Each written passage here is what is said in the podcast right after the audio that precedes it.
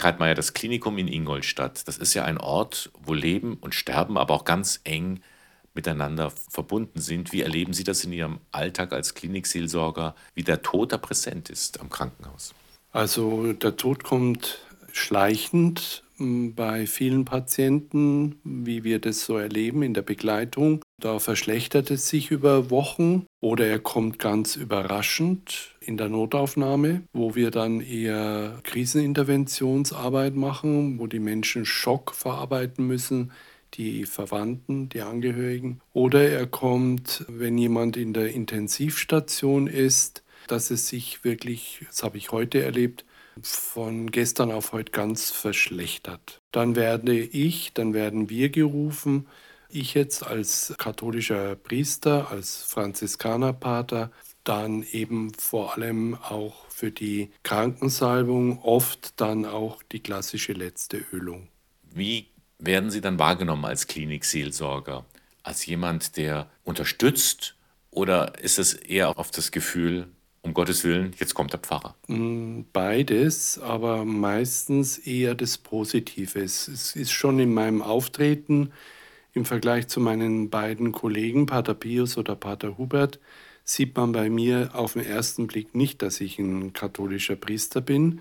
Ich habe meistens farbige Hemden an, das haben wir die Erfahrung gemacht, wenn man da so schwarz daherkommt, dann kommt schon der Gesandte des Todes. Das wird dann manchmal wirklich so wahrgenommen.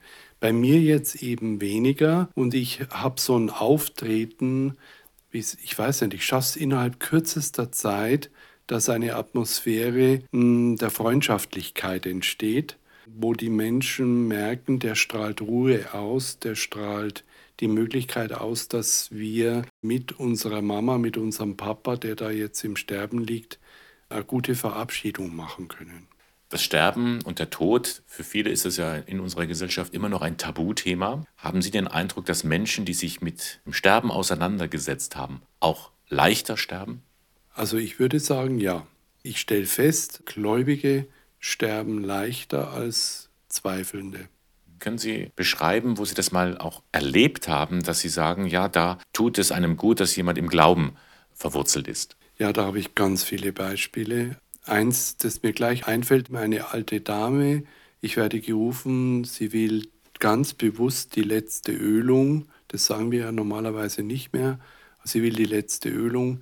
Dann hat sie bei jedem Gebet, das ich gebetet habe, mitgebetet. Es war ein Ping-Pong-Spiel. Die Frau war so vorbereitet und hat dann mich auch noch gebeten, die abwesende Tochter zu segnen in Abwesenheit, damit sie dann gut gehen kann. Und jetzt kommt's. Ein Vierteltag später ist die mit einem erlösten Gesicht, habe ich dann auch gesehen, wie sie tot war, wirklich gestorben.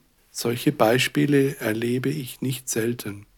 Das Sterben ist das eine, der Tod ist nochmal das andere, nämlich die andere Seite, von der wir so gut wie nichts wissen. Sie sind jemand, der aber schon so ein Gespür hat, da kommt noch was, oder?